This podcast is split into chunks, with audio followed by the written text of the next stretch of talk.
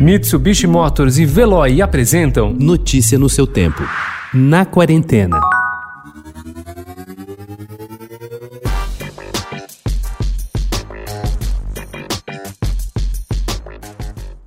O escritor italiano Antonio Scurati está concentrado nos preparativos finais para o lançamento do próximo volume da sua trilogia sobre Benito Mussolini, o ditador italiano que foi um dos fundadores do fascismo. Cercado de expectativa, M l'uomo della providenza, numa tradução livre, M o homem da providência, chegará às livrarias da Itália em setembro. No primeiro volume da trilogia, M, o Filho do Século, de 2018, tornou-se um fenômeno editorial. Na Itália, ganhou o Prêmio Strega, o mais importante da literatura italiana, e vendeu acima de 300 mil exemplares. Depois de enorme repercussão, ganhou traduções em mais de 40 países. No Brasil, pela editora Intrínseca.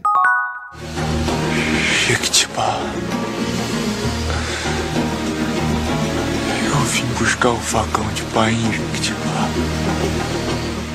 Na novela Renascer, de Benedito Rui Barbosa, exibida pela primeira vez em 1993, o ator Marcos Palmeira era João Pedro, o filho rejeitado do coronel José Inocêncio, papel de Antônio Fagundes. Sem o título de doutor, ostentado pelos irmãos, João se dedicava à lida na fazenda de cacau do pai, na Bahia. Matuto vivia com um facão na cintura, cuidando da plantação. O personagem parecia mais um caso de ficção na carreira do ator carioca nascido na zona sul do Rio de Janeiro, mas sem clichê algum, a vida imitou a arte e Palmeira acabou se aproximando das questões do campo. Há 23 anos, é proprietário do Vale das Palmeiras, fazenda de 220 hectares em Teresópolis, na região serrana do Rio de Janeiro, onde passa a quarentena e produz hortaliças e laticínios orgânicos. Foi feito pra gente lacrar.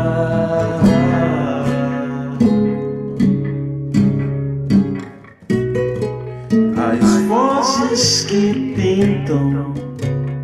Com origem na comunidade LGBTQ+, a gíria lacre inicialmente denominava o que se destacava. Aos poucos, a palavra foi transportada para o debate político nacional. Quando um polo ideológico discorda da posição de outro nas redes sociais por meio de um argumento supostamente refutável para quem o defende, o assunto está encerrado e torna-se um exemplar da lacração. Formado em ciências sociais, o cantor e compositor Negro Léo acompanha o fenômeno e fez do tema o eixo de desejo de lacrar. Aos 37 anos, o maranhense, radicado aqui em São Paulo, chega ao nono lançamento apostando mais uma vez na sonoridade experimental e nos timbres eletrônicos, mesclando canções e temas sem letra em que se aprofunda nas texturas sonoras.